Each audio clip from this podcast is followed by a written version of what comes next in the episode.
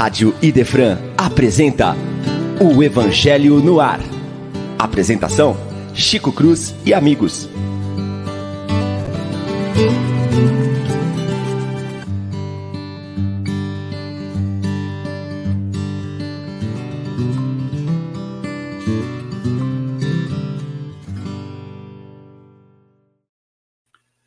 Muito bom dia, meus prezados e queridos amigos. Uma enorme alegria, uma satisfação enorme ter a todos os presentes, a todos os amigos conosco nesta manhã. Estamos dando início ao nosso programa, é, trazendo na manhã de hoje o texto do capítulo 12, Amai vossos inimigos. E vamos falar sobre o duelo. Hum, tem gente que acha que o duelo não existe ainda. Ainda existe. Bom dia, Will.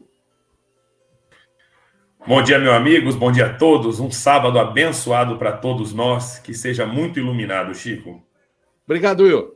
Bom dia, Leon. Bom dia, Chico. Bom dia aos amigos ouvintes. Mais um sábado abençoado na Rádio Defran, que a gente possa aproveitar ao máximo essa oportunidade mais uma vez. Se Deus quiser, não tenha dúvida disso. Bom dia, minha florzinha Paula. Bom dia, queridos amigos. Bom dia, meu cravo cruz. Muito obrigado, muito obrigado. E amigos. que nós tenhamos uma manhã inspirada, com os corações e as mentes abertas aqui para o estudo.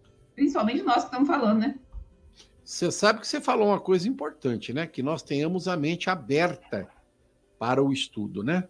É, porque ouvir né, é uma coisa, né? Escutar, internalizar é outra completamente diferente. Né? E sobre esse assunto particular, a gente tem visto, né, e vamos ver de novo este ano, grandes duelos mentais nos próximos quatro ou cinco meses. Meu Deus do céu, só de pensar me arrepio todo. Mas vamos, vamos que vamos, né? O item de. Ah, lembrar que a Lívia não está presente, tadinha. Está lá com a gripe de novo, toda rouca, afanha, não consegue falar. Então, o nosso beijo para a Lívia e os nossas vibrações de amor, pronto reestabelecimento para nossa florzinha.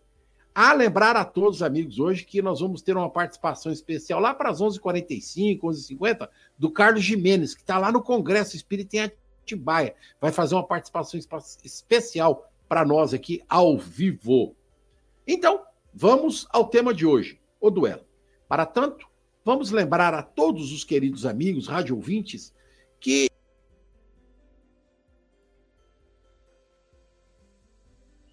o nosso amigo caiu. Foi Mas só para mim? aqui, viu, pessoal? É, nós estamos aqui. Então vamos continuar. Vamos dar continuidade. Ele ia ler o item 16, então já que ele não está aí, eu vou ler o item 16 até que o nosso amigo retorne, né? Então vamos lá. 16 ou 11? É o, ah, desculpa, é o 11, eu, tô, eu deixei aberto no 16. Desculpe-me, desculpe. Então vamos começar aqui, né? Nós estamos estudando o duelo no livro no Evangelho segundo o Espiritismo, né? Que é do capítulo 12, Amai os vossos inimigos. O duelo. Só é verdadeiramente grande aquele que, considerando a vida como uma viagem, que o deve conduzir a determinado ponto, faz pouco caso das asparezas da jornada e não deixe que seus passos se desviem do caminho reto com um olhar constantemente dirigido para o termo a alcançar, pouco lhe importa que as urzes e os espinhos ameacem produzir-lhe arranhaduras. Ambos lhe roçam a epiderme, sem o ferirem, nem impedirem de prosseguir na caminhada. Expor seus dias para vingar-se de uma injúria é recuar diante das provocações da vida. É sempre um crime aos olhos de Deus, e, se não fosseis, como sois, iludido pelos vossos prejuízos, tal coisa seria ridícula e uma suprema loucura aos olhos dos homens. Como nós tínhamos conversado, ah, o Chico voltou. Chico, eu, eu, li o primeiro parágrafo do item 11. Tá? É, é, eu, eu, eu sei, eu estava aqui ouvindo você, né? Eu queria aproveitar que a gente caiu aqui, não sei porquê, andou aqui tudo aqui. É, na realidade, assim, Will, eu acho que esse primeiro parágrafo, parágrafo do, do texto número 11 é extremamente elucidativo. Mas eu queria chamar a atenção dos amigos para a nota do Kardec, que tem no final do texto, que ela é extremamente elucidante, acompanhando a sua fala no item 11, Ele diz assim: os duelos tornam-se cada vez mais raros, e se ainda se vêem de tempos em tempos dolorosos exemplos deles, o número não é comparável ao que foi outrora. Antigamente, o homem não saía de sua casa sem prever um encontro e, consequentemente, sempre tomava suas precauções. Um sinal característico dos costumes do tempo e dos povos está no porte habitual ostensivo ou escondido de armas ofensivas e defensivas. Essa fala aí precisa ser bem colocada para todo mundo. A abolição desse uso testemunha o abrandamento dos costumes, e é curioso seguir sua graduação desde a época em que os cavaleiros só cavalgavam com armaduras de ferro e munidos de lança, até o porte de uma simples espada, mais tarde transformada num adorno, um mero acessório de brasão e não uma arma agressiva. Um outro traço dos costumes é o de que, no passado, os combates pessoais tinham lugar em plena rua, diante da multidão, que se afastava para deixar o campo livre, que hoje são escondidos, na época do Kardec. Nos dias de hoje, a morte de um homem é um acontecimento que comove. No passado, não se reparava muito nisso. O Espiritismo arrebatará estes últimos vestígios de barbárie, inculcando nos homens o espírito de caridade e fraternidade. Eu estou pensando aqui, eu gostaria que vocês fizessem reflexão comigo. Será que o Kardec falou isso em 1860 e nós estamos vivendo essa nova era? Porque a gente encontra em tudo quanto é lugar nesse país e fora dele também homens armados porque qualquer motivo estão querendo sacar arma, né? Que agora é arma de fogo, né? E sai dando tiro nos outros. Eu não sei aonde é que nós conseguimos chegar até aqui. Talvez, William, você possa nos orientar em termos jurídicos em relação a isso. O que, que você acha desse, dessa situação? É, Chico, vamos entender o seguinte, né? O duelo fez parte do, da, da, codificação do mundo, né? O duelo começa na Idade Média, e como está como tá na nota de Kardec aqui, realmente, com os antigos cavaleiros que andavam armados, de, brandiam suas espadas, e, e na época a ideia do duelo sempre foi para defender uma honra né, a honra do homem. E ela era tipificada na lei. Para que você tenha uma ideia, ela tinha código próprio. Como duelar, quem levava as armas, as armas deviam chegar lacradas pelos apadrinhados, né? Os, os padrinhos de duelo levavam essas armas. E aquele que perdia, que sucumbia, não tinha sequer direito a um médico. Por mais que poderia ter um médico no campo do duelo, esse mesmo não aceitaria a, a ajuda, porque era uma questão de covardia, era uma questão de covardia. E aí você fala, nossa, mas isso faz tempo. É, para que a gente tenha noção, isso só sai no Código Brasileiro em 1890. Aí você fala, ah, mas é 1890. O último duelo aconteceu, que aconteceu em Portugal foi em 1908. Só para você ter uma ideia. E o último país ocidental a excluir o duelo, a colocar ele como crime, foi o Uruguai, em 1980. E só se torna crime no Uruguai em 1992. O louco. Você vê como isso aqui é agora, não é? É, é, é, é agora. Como ainda as pessoas viam um duelo como uma defesa da própria honra. Como isso é pesado, como isso é um, é um absurdo. Mas tá aí, acontecia agora.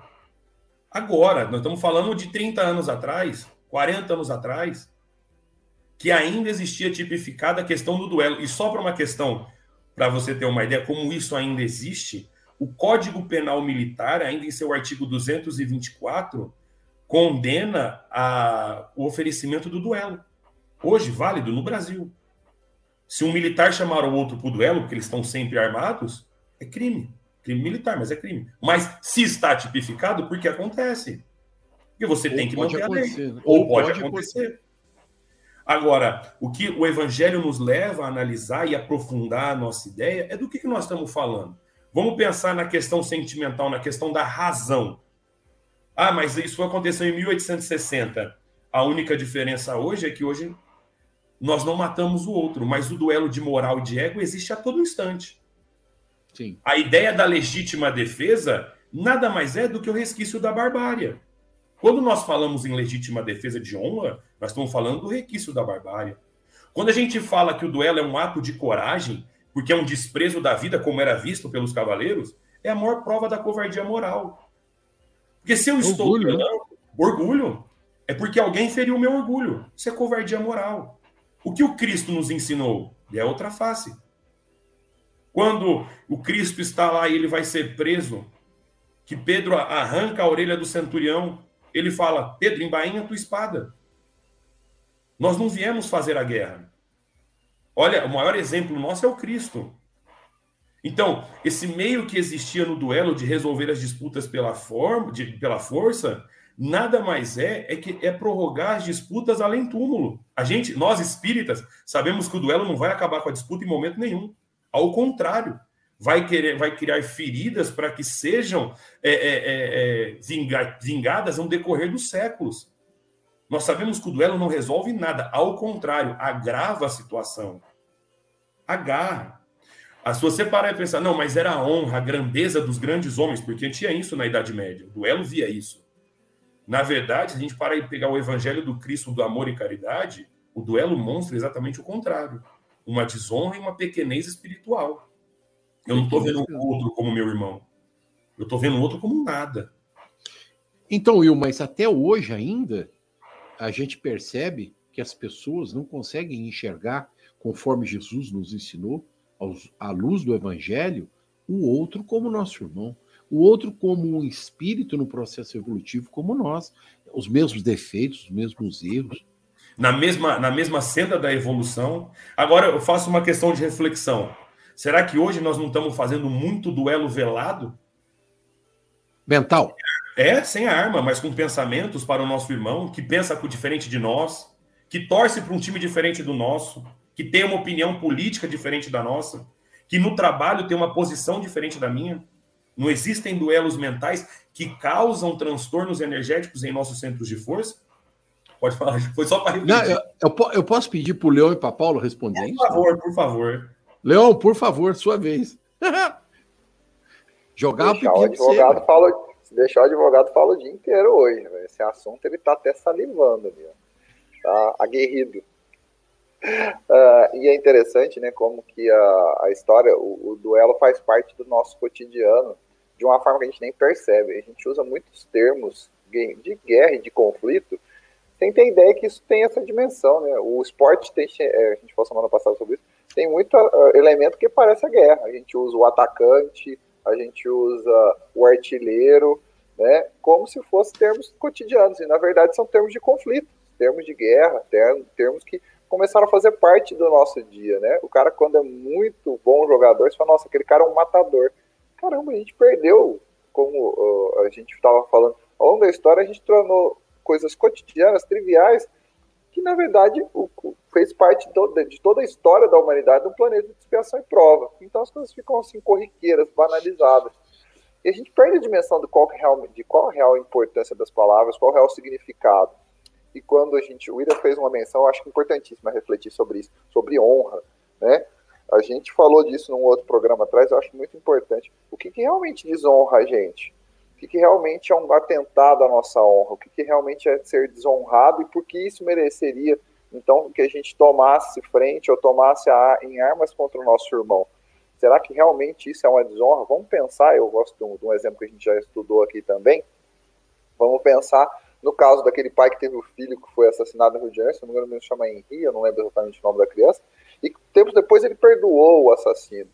Ué, que desonra maior do que alguém vai lá e tirar o teu filho, e aí ele, em vez de usar o ele poderia usar o direito, digamos assim, de usar a, a lei do olho por olho, dente por dente, e querer fazer isso. Ah, ele foi atentado contra a honra, contra a moral, contra tudo que você possa imaginar. E ele não vai fazer essa escolha, porque graças a Deus, ele foi muito condenado por isso na grande mídia, ele não condenou o assassino. Ele falou, eu tenho que perdoar porque ele está muito distante da realidade. O que a gente pode perceber, muito distante da, da, da evolução, né? o que a gente pode perceber é que a gente está começando nesse caminho longe do duelo. A gente duelou por todas as nossas encarnações anteriores. Eu tenho quase convicção do que eu estou falando para vocês. Que a gente sempre somos duelistas de longa data. E que a partir de agora a gente está descobrindo que o caminho não é o duelo, que a gente que no nosso caminho é o consenso, por mais difícil que seja, o caminho da humanidade para a evolução é só pelo consenso. Não adianta a gente entrar em embate. O conflito ele só pode ser proveitoso quando ele gerar, não o conflito, mas quando a gente conseguir conciliar os interesses, quando a gente utilizar o bom senso e aí pegar tudo que tem de bom em cada uma das ideias e aí prosperar. Mas a vida inteira a gente sempre teve, a vida inteira, quando eu falo na vida do espírito, né, a gente sempre teve a lei do mais forte, ou a lei militar, ou a lei do mais poderoso, né, ou a lei do mais influente. Né? Pensem, vamos pensar nos períodos da Idade Média, por exemplo, onde o que era mais importante, as igrejas não davam acesso às pessoas, né? A igreja rezava as missas em latim até pouco tempo atrás, porque o poder ficava só com um ou com o outro. Então, pense como eram desequilibrados os duelos naquela época. Né? Quem tinha o conhecimento, quem tinha o verdadeiro, poder. Então, a, ao, ao longo de todas as vidas, os duelos foram muito grandes, as lutas foram muito grandes, mas pouco construíram. Quando a humanidade para de ficar nessas questões comezinhas, de conflitos, e começa a pensar em questões globais, questões de atmosferas muito mais amplas, aí a gente consegue evoluir. A gente só evoluiu quando a gente teve pretensões de ser caridoso, de, ser, de, atuar pelo nosso próximo, de fazer algo melhor. Então, a, o que a gente tem é um histórico muito grande de duelista, de muitas e muitas encarnações vivendo no, pelo duelo. E agora, o processo de correção ele é dolorido, a gente, retor a gente muitas vezes pisa lá atrás, volta para trás, comete algum crime, comete algum, assim, alguma, eu vou dizer, um lapso, né? Você menciona um crime, você menciona um, um conflito, coisa que você não, você não deveria fazer. Mas eu acho que é um aprendizado. A gente tem que pensar, como eu disse vocês, eu acho que a gente duelou por todas as encarnações aí para trás. É que agora que nós estamos revendo isso, há menos de 150 anos pós-doutrina. Penso dessa forma. Paula. Concordo, concordo com, com, os pensamentos aí dos meus amigos, né?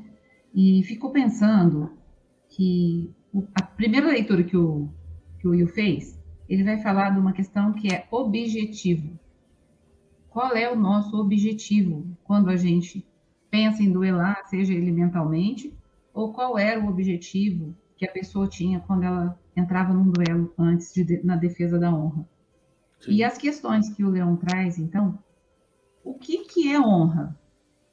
O que, que é honra é o que os outros pensam de mim, honra é o que eu sei o que eu sou, honra é tentar acabar com a minha dor, porque quando você vai para um duelo mental, ou até os duelos que existiam realmente ostensivos, o mal que foi feito para aquele que chamou para o duelo, ele continuava existindo, ele não deixava de existir. Então, eu sempre falo isso, que muitas vezes a gente se perde dos nossos objetivos o William falou de ser um grande homem, né? Que a pessoa queria demonstrar que era um grande homem. E quando a gente vai para o centro, quando a gente vai para as igrejas, Jesus deixou lá a mensagem: você quer ser o maior? Seja o menor, seja aquele que mais serve. Mas me dá uma impressão assim que existe uma cisão aí, que dentro do centro, dentro da igreja, dentro das pessoas que a gente quer parecer bonzinho, a gente é um, a gente entende a mensagem do Cristo, mas quando a gente põe o pé para fora, aí a gente já é outro. A gente não quer ser o menor. A gente não quer ser aquele que mais serve. A gente quer ser um grande homem, uma grande mulher. E aí a gente quer defender a nossa honra, porque a gente não quer ser aquele que serve. Então, essa questão da nossa objetividade, o que, que o Cristo representou para nós? Eu quero seguir o Cristo ou eu quero seguir os homens? Eu quero ser aquele que, que o, o meu duelo é comigo mesmo, né? O meu duelo é com aquele ser interior que precisa ser melhor, que precisa honrar a si mesmo e que precisa até honrar o nome de cristão. Porque como que nós hoje, aqui a gente vê aqui, ó, é, o, não sei se foi eu que falou, até para a própria defesa, Jesus não aceitou o uso de armas. Ele falou, embainha tua espada. Nem para se defender você vai levantar uma espada. Então a gente se perde muito nesses objetivos. Eu fico pensando que. É... Fala, Chico. Chico levantou o lápis. É, eu estou aqui, eu ia fazer um comentário contigo. Ô, Paula, vamos pensar nas questões individuais e é, egóicas que nós vivenciamos. Quando nós éramos instinto puro, como são os animais, você vê que os animais quando eles querem alguma coisa, eles duelam. Os leões, os ursos, os tigres, os, os viados, os coelhinhos, até os aqueles, aqueles bichinho que anda nas árvores, eles duelam entre si. Até os insetos, besouros é, duelam. Isso, isso, isso, besouro, é isso mesmo, besouro. Aí a gente vai evoluindo, vai crescendo, vai se tornando racional, inteligente, mas o duelo vai permanecendo, tá? Nós fomos crescendo, a sociedade foi mudando. Nós chegamos a um ponto em que Jesus disse: para com isso, não é assim. Devemos nos amar. Levou 1.800, 1.900 anos, que, conforme William colocou no início do programa, para a gente banir do nosso direito né, a condição do duelo. Só que, a partir de 1900 para cá, o duelo está internalizado.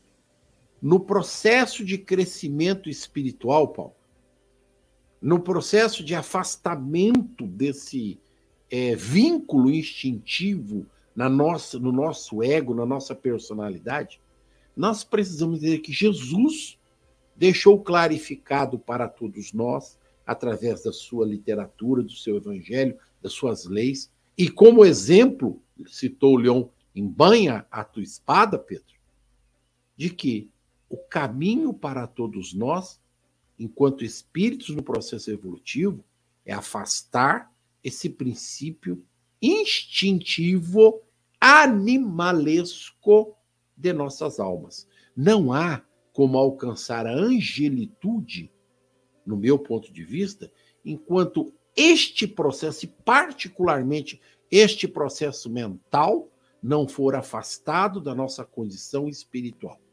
Penso assim, Paulo. Prossiga. Obrigado pela parte. Não, eu, é, o chamado, o chamado para o nosso lado animal, nosso lado instintivo, e o chamado para o nosso lado divino, para o nosso lado de angelitude, eles estão aqui, eles existem o tempo todo dentro de nós. Mas a quem a gente tem dado mais ouvidos? A quem a gente tem alimentado mais? Diz que a gente tem dois lobos, né? Um bom. É verdade. A quem a gente tem dado mais comida? A gente dá comida para esses lobos é mentalmente, é alimentando, fui ofendido, eu preciso revidar, eu quero defender, ou como é que eu vou alimentar? Nossa, gente, eu quero ter paz, eu quero ter sossego, eu quero ter uma vida saudável, eu quero que a minha família fique bem, eu quero contribuir com a sociedade onde eu estou. Então, a gente tem que tomar muito cuidado com o alimento que a gente está dando, que está nos aproximando dessa vida instintual que o Chico está falando, que a gente vem lutando para sair dela. Ou a gente tem dado mais alimento para esse lado da angelitude para esse lado, para essa, essa luz que nós temos, que Jesus falou para brilhar. Mas muitas vezes a nossa raiva, a nossa mágoa, ela vai fazendo que essa chama vai se ofuscando dentro de nós. Não é o outro que ofusca, somos nós que ainda estamos presos nesse jeito de pensar, como o Chico falou, que é um jeito milenar de pensar. Quando um pai fala para o filho, ah, você apanhou e você não bateu, a gente não está falando de um duelo hoje? Sim. E no, tapa ainda, não é? Ou uma mãe fala para a filha também: você não falou nada? Você não respondeu nada? E quando as crianças fazem um círculo em volta das crianças para vê-las brigar e fica incentivando, nós não estamos voltando lá atrás, a gente não está revivendo aquilo que a gente via nas ruas, nos duelos. Sim. São os duelos das crianças, que vão se tornar duelos mentais, que nos afastam completamente de quê? Qual é o nosso objetivo? Aí a gente ainda pergunta: é ter razão ou é ser feliz? É, uma vez que eu fui magoado, nada vai apagar minha mágoa, nada vai apagar a traição que eu sofri, nada vai apagar minha ofensa. Eu vou ter que lutar nesse processo para reconstruir a minha vida a partir daquilo que eu vivi. Mas a reconstrução não parte da vingança. Ela Você parte sabe... do meu reconhecimento de quem eu sou e quem Deus é para mim. E qual é o meu objetivo perante o Pai e não perante as pessoas. É, você está falando, eu estou lembrando da figura de Jesus, que inúmeras vezes nos deixou clarificado que a ideia primordial do processo evolutivo passa pelo afastamento dos, desses, todos esses é, é, exercícios, vamos dizer assim, difíceis, o duelo, a vingança, é, o orgulho, a vaidade. Porque, veja, é, o que, qual a intenção de um duelo? Não é sobressair o egoísmo, o orgulho? Porque, diferentemente disso, Jesus nos ensina a mansietude. nos ensina que o único caminho plausível para atravessar a porta da salvação, vou usar o termo bíblico, né, é o amor. E nós ainda não aprendemos isso. Tem uma fala aqui no item 13 que eu vou destacar, é, do espírito protetor. Ele diz assim: ó oh, amor próprio estúpido, tola vaidade, louco orgulho, quando sereis substituídos pela caridade cristã, o amor ao próximo e a humildade, de que o Cristo deu exemplo e preceito? Preceito significa lei. Ele, ele normatizou, ele regrou. Então, por que é que nós ainda não conseguimos entender, compreender que Jesus, quando nos coloca esse tipo de afirmativa, ele está dizendo, é, assim, com firmeza, né, que o único caminho que nós podemos fazer, trilhar para sair desse processo de bestialidade, de animalidade, é espiritualizando a nossa vivência em todos os aspectos. William. É, Chico, como você acabou de ler, eu vou. Antes de, de entrar na, na, na, numa parte que eu ia fazer, eu vou ler uma partezinha assim, se os irmãos me derem a oportunidade, do, do livro Jesus e Vida, de Divaldo Franco, né? De Sim. Joana de Ângeles, que fala: Mas a criatura humana é sempre herdeira de suas más inclinações. Antigos hábitos do passado espiritual não desaparecem com facilidade. Orgulho, arrogância, prepotência, egoísmo, ódio e ressentimento são vícios que ainda pesam no fundo da economia moral da humanidade. Esses sentimentos cruéis são herança do que se viveu no pretérito remoto. Superá-los é o dever de todo homem comprometido com ideias de paz e redenção. Como visto hoje, não há mais duelos de vida e morte, mas as criaturas permanecem se digladiando por bobagens. Só, é só Joana de Anjos, é só uma parte. O que, que, que, que eu, eu, eu retiro disso? Eu, eu, eu tento ver de uma forma o seguinte: no, o caminho que nós vamos percorrer nessa encarnação, nós temos que entender que ele é tão breve, tão rápido, tão rápido, que se a gente ficar se apequenando por causa desses sentimentos que nos inferiorizam, que nos algemam, que são os nossos grilhões, mais tempo nós vamos perder na nossa evolução. Como mesmo disse o Cristo, meu reino não é deste mundo. Essa vida é passageira. Para hum. que é, é, ficar levando mágoa, ressentimento, dor? Ah, mas é, é, é por orgulho? Deixa o orgulho de lado. Lembre, a gente não vai sair daqui sequer com a roupa que a gente veste. Então vamos fazer amigo, vamos, vamos ver no outro um irmão, vamos sorrir. Tem um livrinho que eu leio aqui toda manhã chamado Sempre Melhor, que tem uma passagem com ar sensacional. Você, você usa 36 músculos para chorar, para franzir a testa e só 12 para sorrir. Dá mais trabalho ser triste, mas mais trabalho você guardar mágoa, dá mais trabalho você pensar no, no próximo que te ofende. Dê outra face, faça como Cristo. Os espíritos superiores não nos ofendem com a nossa pequenez porque eles nos veem como crianças na senda do aperfeiçoamento.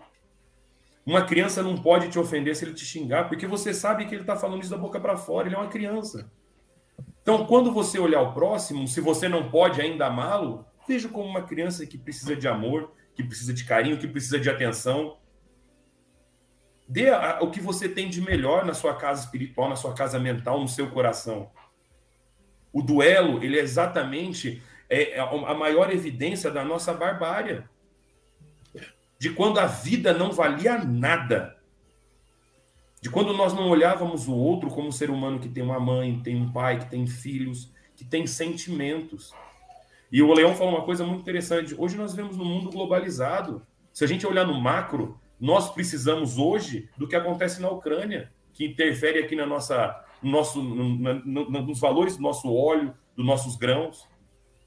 Eu hoje, se eu parar na internet, eu vejo aqui, eu estou conectado com o mundo.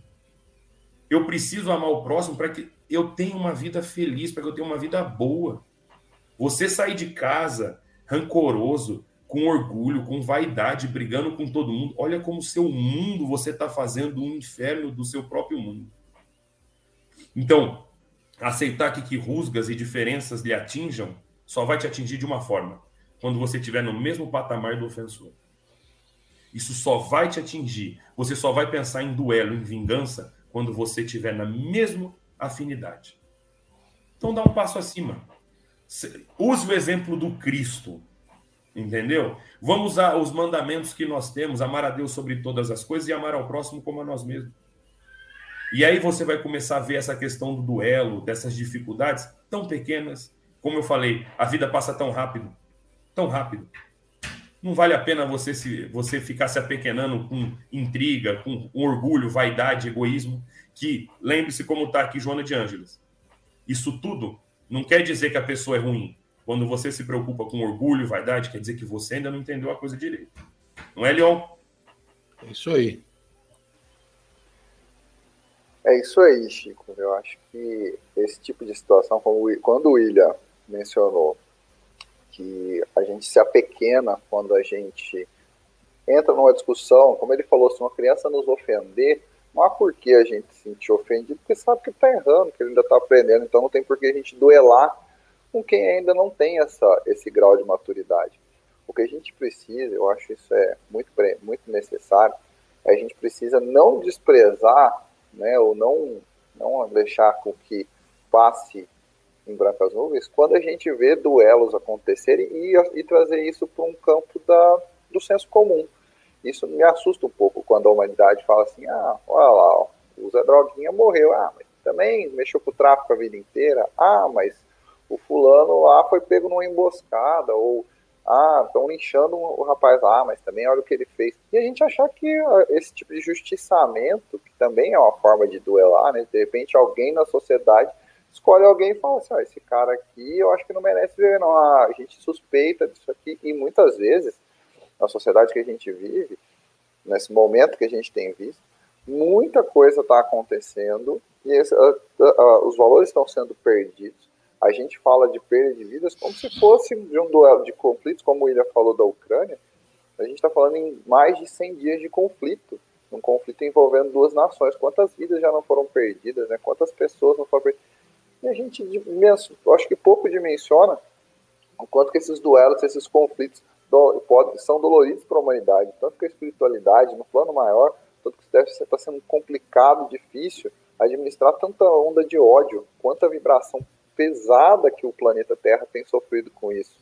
E às vezes a gente minimiza os fatos como se eles não tivessem a verdadeira proporção. Acho que um fato muito importante que aconteceu ao longo dessas semanas, recentemente, a gente teve no episódio no Brasil, aí, onde duas pessoas morreram numa emboscada na, na região norte do país, dois defensores dos ideais, da, da, dos ideais sustentáveis, entre outras coisas um jornalista, e eu tenho um irmão jornalista, ele sabe, a gente conversa, conversa muito sobre isso, jornalista e um indigenista.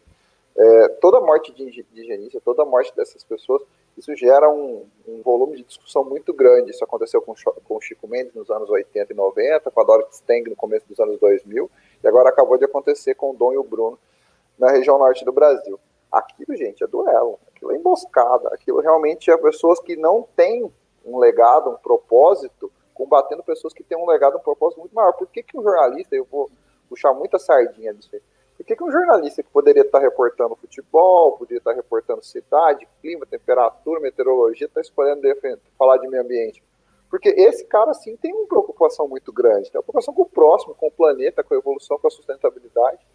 E esse cara que foi para lá, a morte dele, a gente tinha que parar isso aí, ou usar uma expressão, banalizar, assim, ah, mas ele era muito mal visto naquela região peraí, mas por que, que ele era mal visto? Qual que, qual, qual, qual, qual o que está acontecendo? A gente não pode achar que esses duelos cotidianos, que as pessoas que são emboscadas, ou que as pessoas que perdem a vida em circunstâncias banais, como a gente também já citou há, há tempos atrás, que a gente, nessa sociedade, na, na, na virada para um planeta de, de expiação e prova, com um planeta de regeneração, que isso são banalidades. Gente, mas por que, que a gente está duelando com essas pessoas? O que, que elas têm? Qual o significado desse duelo? como aconteceu recentemente os, nos Estados Unidos, onde a morte do George Floyd, num episódio de violência policial pavoroso, gerou toda uma discussão sobre o racismo que existe nos Estados Unidos de forma, de forma assim, não velado, vou usar velado, mas é um racismo que está há muitos e muitos anos acontecendo nos Estados Unidos, na, na nação mais tecnologicamente desenvolvida, que tem mais condições de desenvolver. São sinais graves que eu vejo para a humanidade, né? algumas mortes, algumas situações onde os duelos, esses duelos pontuais, tomam uma dimensão imensa, mostram que nós temos ainda pessoas lutando por legados, lutando por tentar transformar a humanidade e que são vítimas de duelo. Elas vão duelar no sentido que elas vão buscar o seu ideal e elas vão ser vítimas de emboscada, elas vão ser vítimas como se fosse uma vida, mais uma vida. E a gente não pode diminuir esse tipo de circunstância. Quem está buscando um legado, quem está procurando alguma coisa, a gente tem que entender que há um propósito. Acho que todos nós lutamos pelo nosso propósito, mas algumas pessoas lutam por propósitos muito macros. E às vezes, na, numa situação dessa, quando a gente perde pessoas como essa, a gente fala assim: ah, mas também, olha lá, foi procurar sarna para se coçar. E não é assim, né? A gente sabe que essas pessoas que procuram um legado, que querem algo melhor para a humanidade, estão aplicando o que o Cristo falou. Nós precisamos fazer algo além do nosso dia a dia. A gente fazer algo para as próximas gerações. Precisa fazer algo de mostrar um amor ao próximo que sirva de legado para que as próximas gerações tenham essa preocupação. Acho que a gente está longe, como eu disse para vocês, mas eu acredito, eu acredito que a preocupação com essa, com esses, com essa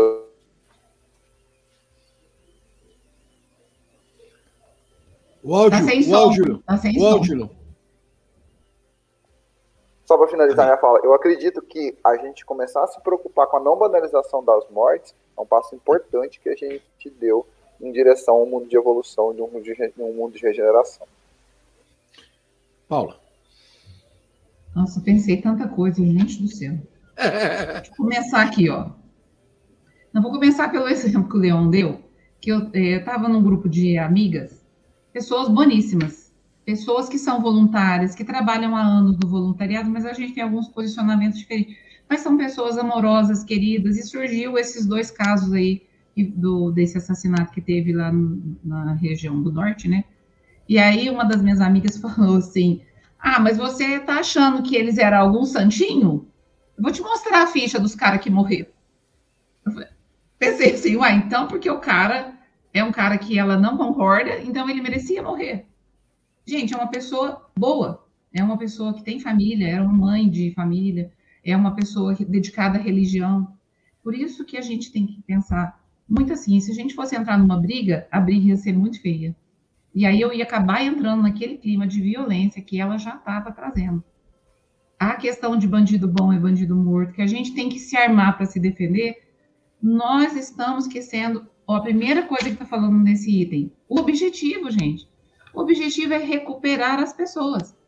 O objetivo é que a gente tenha uma sociedade melhor. Justo. O objetivo é que a gente se una e não que a gente fique sempre disputando para ser o melhor. E aí, olha, tem aqui no capítulo 12, eu vou voltar um pedacinho numa frase assim, ó. Como suicida, o duelista está marcado com sangue para chegar a Deus e a um outro, e a um e outro, o soberano juiz prepara longos castigos. Então, eu voltei aqui só para esclarecer para as pessoas que leem esse texto que o soberano juiz não é Deus. O soberano juiz é a nossa consciência, que sabe que enquanto eu estou preocupada em duelar mentalmente, eu também me torno uma suicida. Sabe por quê? Porque eu estou me envenenando. Aquele desejo de me vingar, aquela falta de concentração, de objetivo, em cuidar da minha evolução, em cuidar do meu caminho, em ser feliz, em contribuir onde eu estou. Isso, gente, é um veneno para a pessoa. Quer dizer, ela quer matar o outro, mas ela está morrendo. E, e, essa, essa que é a nossa ilusão. Eu, eu fico, eu me, eu também estou falando nossa ilusão, porque eu também me iludo muitas vezes. E muitas vezes eu esbarro em pedras que eu já tropecei várias vezes. E falo, meu Deus, essa pedra de novo? Eu preciso tirar essa pedra do meu caminho, essa pedra do meu coração, essa pedra da minha mente. Então, que a gente não seja suicida nesse movimento de ficar se alimentando da mágoa, do ódio, da tristeza. Porque a gente duela mentalmente, mas vai morrendo. Né? Vai morrendo essa chama que eu estava falando anteriormente aqui. Né? A questão do orgulho que a gente tem falado, na defesa da honra, é logo o começo do item 14. Que opinião terei de mim se eu não responder aquele que me ofendeu? Então, nós, quando a gente entra é, na, na nossa imagem, no que a gente quer parecer, no que, que as pessoas estão pensando de mim, do julgamento, gente, a gente sai totalmente do nosso objetivo de vida. A gente se perde da gente, a gente se perde do Cristo e a gente se perde da doutrina. A gente se perde da alegria, a gente se perde da felicidade, porque aí a nossa meta não é mais o que eu quero. A minha meta é, eu quero que as pessoas pensem que eu sou uma pessoa corajosa. Eu quero que as pessoas pensem que eu não aceito levar desaforo para casa. E aí, gente, quando você sai de você para viver o que os outros estão pensando, aí você tá, você já está numa prisão que você não tem nem a chave, porque você depende do que os outros estão tá pensando.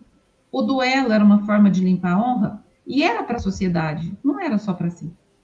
Era para a família. Hoje, quando a gente vai tirar satisfação e a gente vai limpar o nosso nome, o caso que o Leão trouxe, o menino chama Otto, o pai do Otto promoveu, ele tentou lançar um dia que fosse o Dia Brasileiro do Perdão, e ele fez esse movimento e ele não se importou o que, que as pessoas iam pensar. Ele simplesmente falou: se eu ficar refém do ódio, se eu quiser me vingar daquele que me filho, não vai trazer meu filho de volta. Então, é, até entramos aí na da gente se libertar de querer ser o homem, o cara, a pessoa que não leva desaforo para casa, o fortão, né? A mulher que é empoderada, para ter um outro tipo de poder, gente. O poder daquela pessoa que tem calma, que tem tranquilidade perante a ofensa, não é um outro tipo de poder? É o poder que domina, não domina o outro. Ele domina a si mesmo. Ele não controla o outro. Ele controla a si mesmo. Esse também é uma forma de humildade, de reconhecer que a gente não vai conseguir fazer o mundo do nosso jeito. Se a gente conseguir transformar nós mesmos e ser uma pessoa um pouco maior, a gente já está contribuindo com a transformação do mundo. É o máximo que a gente vai fazer. Porque transformar os outros, querer mostrar para os outros que não é assim que faz, que ele errou, que ele tudo, eu estou me perdendo de mim, do que, que eu quero, do que, que vai me trazer felicidade. Eu estou me perdendo de ser grata por aquilo que eu vivi, por aquilo que eu experimentei. E eu estou perdendo a oportunidade de aprender com aquela experiência que foi dura, foi dolorosa. Mas que não precisa de ficar só dor na experiência que eu tive. Eu posso escolher aprender. E posso escolher me fortalecer de uma maneira que não pareça para os outros que eu sou forte mas que eu realmente esteja tão pacificada que o outro não seja capaz de destruir a minha força, a minha luz e a minha fé. Eu acho que essa é a força do Cristo. É, eu acho, Paulo, que você assim tocou num ponto muito interessante para as nossas reflexões ainda.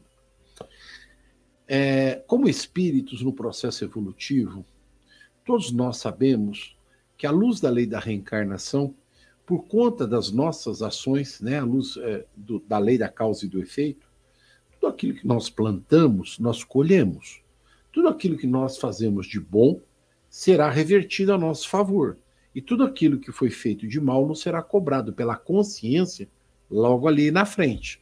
Então veja, é, o que será que aos olhos de Jesus, à luz do seu evangelho de amor, nós deveríamos estar fazendo por nós mesmos, né? Outro dia perguntaram para mim por que, que eu pus essa parede de tijolos aí atrás, né? É porque ela deverá nos fazer lembrar que nós só conseguimos colocar um tijolinho nesse processo evolutivo.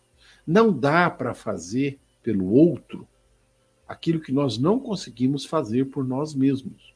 E você tocou no assunto, Paula, você tocou no ponto essencial. É, é muito importante, ao nosso ver, que nós façamos um esforço para colher os melhores benefícios das nossas atitudes já agora, não é para depois. É agora que nós precisamos alterar a mudança, a transformação nas nossas almas. É no exercício diuturno desta existência. É levar em consideração que o outro pode nada saber, que nem foi comentário do William, do Leon, são enfermos Todos são enfermos. Todos nós somos enfermos nesse processo. Somos pequeninos, ainda somos crianças espirituais no desenvolvimento. Mal saímos dos coeiros, como dizia a minha afinada voz espanhola. Mal saímos de los coeiros. Então, é uma realidade em termos de crescimento espiritual. Às vezes a gente não para para pensar. Outro dia nós estávamos nos degladiando como feras que são 10 mil anos, que são 25 mil anos, no, né, no processo de crescimento de uma alma. A gente é muito imediatista. A gente pensa numa vida material de 80 anos. A maioria de nós acho que poucas vezes reencarnado, conseguiu viver 80 anos. Talvez nessa existência, talvez.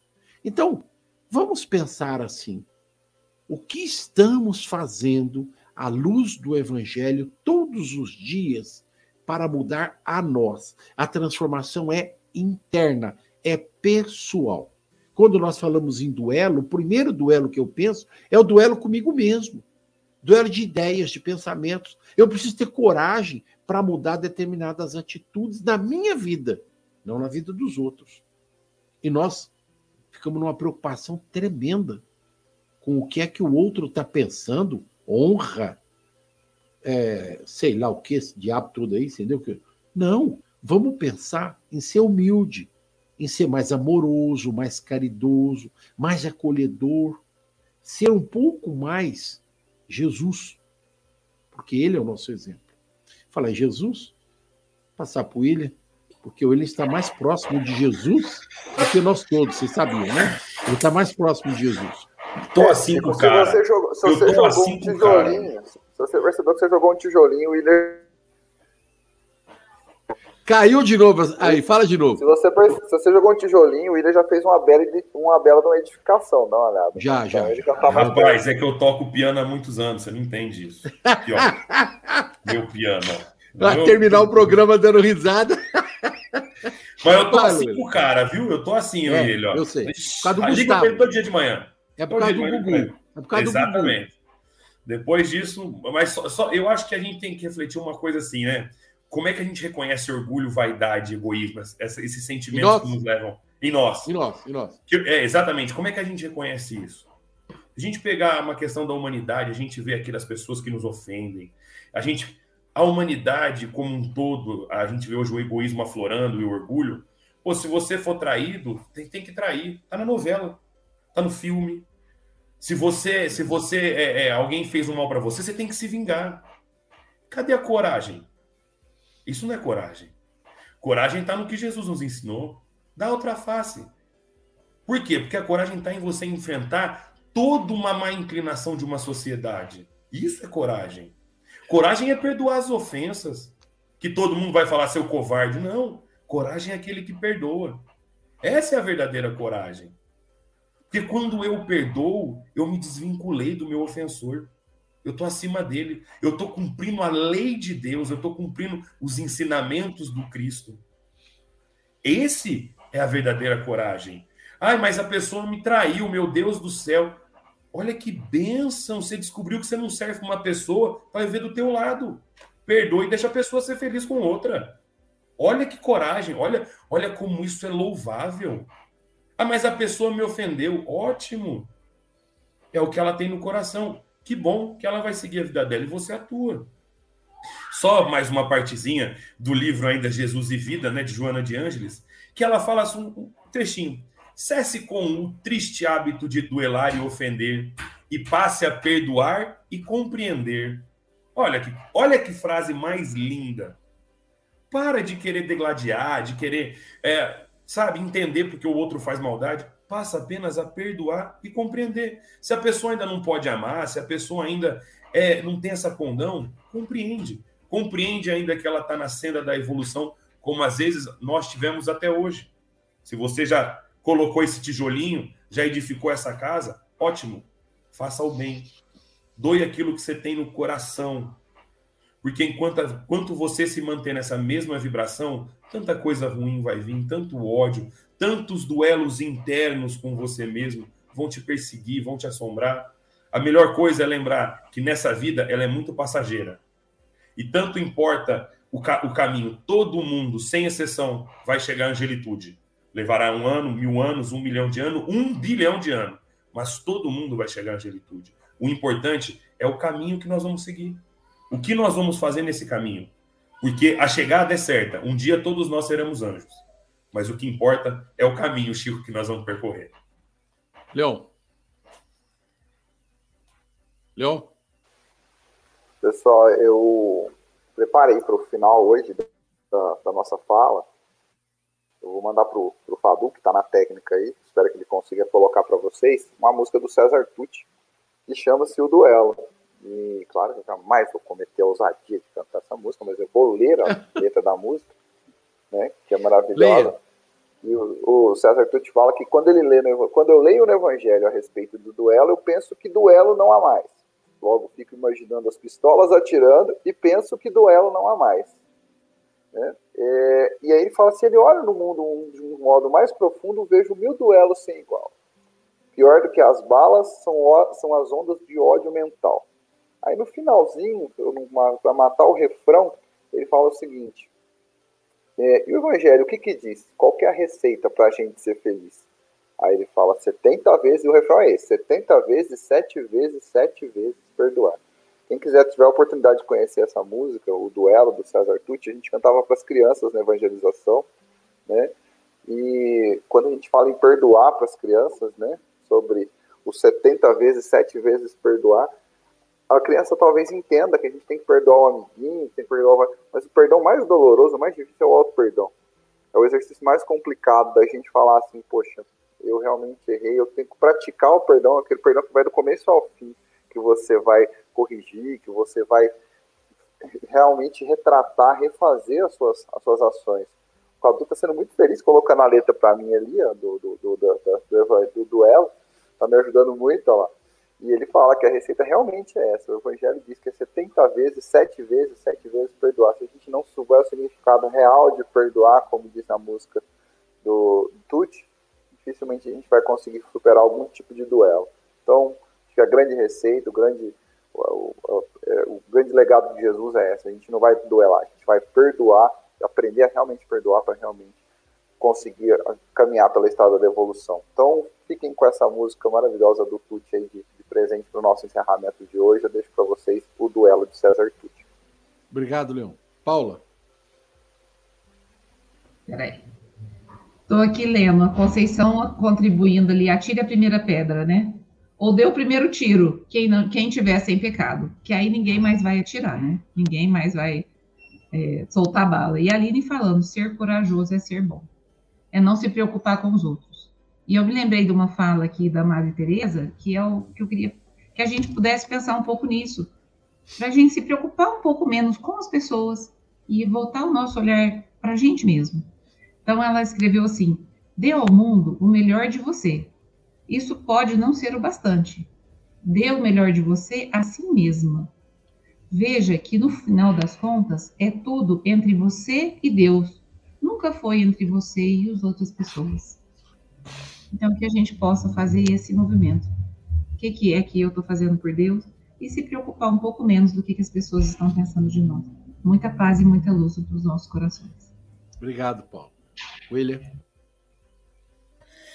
Só finalizando também, né, pelo avançar da hora, agradecer a todos. Tá? Agradecer ao nosso irmão Carlos Jimenez, que estava lá no 18º Congresso, né? É. Ah, que ia trazer o nosso irmão Alberto Almeida, mas a gente sabe a dificuldade que é. Mas foi muito bom tá? que a gente possa refletir essa, é, essa manhã, esse final de semana e aprenda um pouco mais, como a gente aprende todo dia com o Evangelho do Cristo. Todos tenham um ótimo sábado, um bom final de semana, que seja abençoado. E mais uma vez, só agradeço a Deus a oportunidade da gente estar aqui junto de novo. Gente, obrigado. Obrigado, William. É, nós vamos encerrar o programa da manhã de hoje fazendo uma lembrança por parte de todos os companheiros que aqui estão conosco. Jesus, na sua imensidão de amor, nos conclama diuturnamente a olhar o próximo como nós olhamos para nós mesmos. É sempre importante a gente pensar que o ato do perdão, o ato do amor, ele glorifica a figura do Cristo porque foi isso que ele nos ensinou. Quando nós queremos dizer assim, ah, eu sou cristão, a gente precisa pensar se nós estamos seguindo realmente os passos do Mestre amado. Muito difícil é para todos nós entendermos esse processo, né? Então, lembremos-nos da grandiosidade do Cristo em nossas almas e façamos o melhor por ele e por nós, procurando seguir os seus exemplos de amor e de paz nas nossas existências. Quero agradecer o nosso irmão Carlos Gimenez, que tentou né, é, nos passar um pouquinho lá da ideia do, do Congresso. E desejar a todos os queridos amigos, um abraço ao Fadu, e a todos os queridos amigos, um grande e feliz final de semana e uma boa semana. Até o próximo programa, se Deus quiser. Muito obrigado.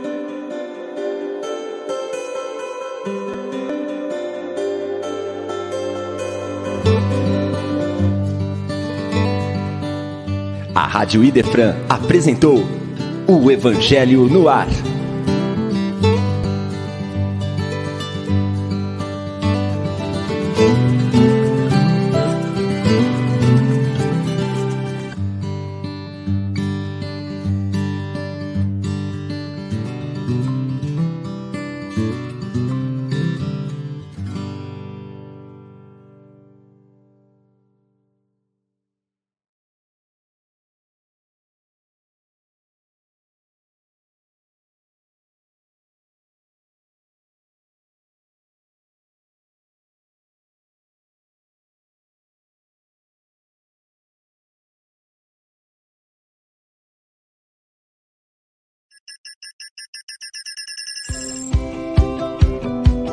Não perca nenhum dos programas da Rádio Idefran. Aqui você encontra estudos sobre as obras de André Luiz, no programa Vida Espírita, com Kleber Saf. Você também se conecta com a doutrina espírita através da musicalidade dos poemas, com Marcos Faleiros, no programa Poesia e Espiritismo. E ao vivo, todos os sábados, a partir das 9 horas da manhã, você acompanha o Sábado com Kardec, os programas Revista Espírita, O Tesouro Esquecido, o Livro dos Espíritos em Destaque e o Evangelho no Ar. E não acaba por aqui.